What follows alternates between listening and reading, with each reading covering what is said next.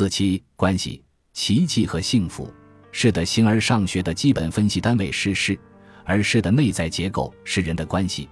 不同事情意味着不同性质的人际关系，由各种可能关系所表达的是具有无限变化而决定了事的世界的创造性。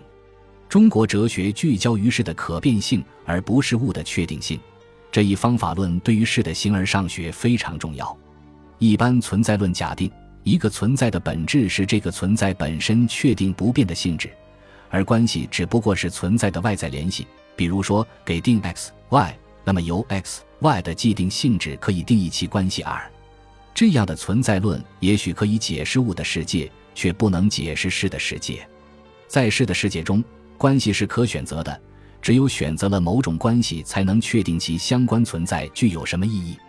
在被纳入关系之前，一个存在及其本身性质并不产生问题。不确定的动态互动关系才是形成问题和解决问题之所在。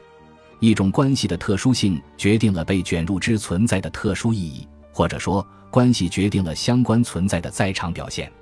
因此，我们需要由关系去理解存在的在场表现，即从关系 R 去确定 X、Y 的在场表现。在其中，关系掌握了主动权。很明显，是的世界与物的世界有着完全不同的存在论问题。规律与命运是完全不同的问题，规律是确定的和必然的，而命运是不确定的和创造性的。必然性和确定性是对奇迹和创造的否定。如果删掉了不确定性，就无所谓命运了。人有可能创造和修改命运，而正因为命运是可变的，生活才有意义。假如一切皆为天数，人谋无非徒劳，人就无事可做。也无事值得做，历史、成败、荣辱、善恶、爱恨、贵贱、幸福、自由、尊严等就失去意义。严格的说，一切意义和价值都是创造性的奇迹。自由是奇迹，道德是奇迹，幸福和爱就更是奇迹。一切使生活具有光辉的事情都是奇迹。当存在化为做事时，奇迹就成为可能。而奇迹的秘密在于那些可以创造的关系。如果人们以个体原则为准去计算利益和价值，冲突就是无解困境。只有当人们能够以关系原则为准去理解利益和价值，合作和幸福才成为可能。人们难以合作的原因，与其说是自私，不如说是愚蠢。人性要求利己，所以利己不是错误，错的是人们往往没有意识到自私最大化。并不等于利己最大化，而且自私最大化也不能达到利己最大化。关键在于，最大最重的利益和幸福是无法私自独占的。一旦试图独占，就反而失去了幸福。许多人没有真正意识到这一点。幸福的不可独占性颠覆了个体原则的绝对性和优先性，同时证明了关系原则的绝对性和优先性。以个体原则为准的存在方式，必定陷入事与愿违的困境。自私最大化却达不到幸福最大化，自私求福变成了对幸福的否定。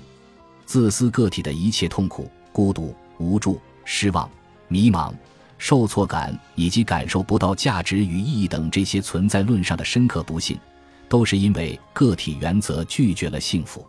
试图夺得幸福，就失去幸福。舍不得给人幸福，就必定得不到幸福。人们对这一真理视而不见，这个思维障碍从根本上说，是因为在个体原则所定义的存在论图景本身就是对幸福的否定。幸福只能存在于关系原则所定义的存在论图景中。当哲学对幸福问题束手无策，舍不得给人幸福的人们就求助于宗教。宗教许诺在另一个世界里给人们幸福，虽有安慰作用。但彼岸世界永不在场的虚幻性却是个画饼充饥式的缺点。彼岸世界与真实世界无法兑换，生死之间是个无法跨越的存在论鸿沟。这一点决定了宗教无法给人具有实质意义的幸福。无论如何，人们真正需要的是一个可感知的世界，而非一个概念上可能的世界。人们不能永远望梅止渴。尽管贝克莱相信上帝感知一切可能世界而使万物存在，但那是上帝的事儿，不是人的事。因上帝感知而在的彼岸世界，对于人来说仍然不存在。这一点证明了彼岸世界的不完美。彼岸世界居然不可现实的占有，这个缺点太大了。其实，存在就是被感知才是实在化。人想要的就是人可感知的存在，这才是靠得住的事实。孔子的思想之所以不可能为任何宗教所折服，其坚强之处就在于他强调在世问题必须在世解决才是完美解决。孔子或许可以承认神更伟大，但孔子不会因此重视神。尽管神更伟大，却并不能解决人们那些世俗的、可怜的、渺小的苦难。所以神不重要，敬鬼神而远之，不是否认神的伟大，而是因为神没有笑颜。如把儒家理解为一种俗世主义，那是肤浅的理解。孔子追求的是世界的存在完满性，在一个世界之内，必须能够解决这个世界的问题，这个世界才是完满的。儒家所以寄希望于人际关系，就在于人际关系是在现实内部去解决幸福问题的唯一方法。这是一种现实理想主义。如果现实主义是好的，除非它同时是理想主义；如果理想主义是可能的，除非它同时是现实主义。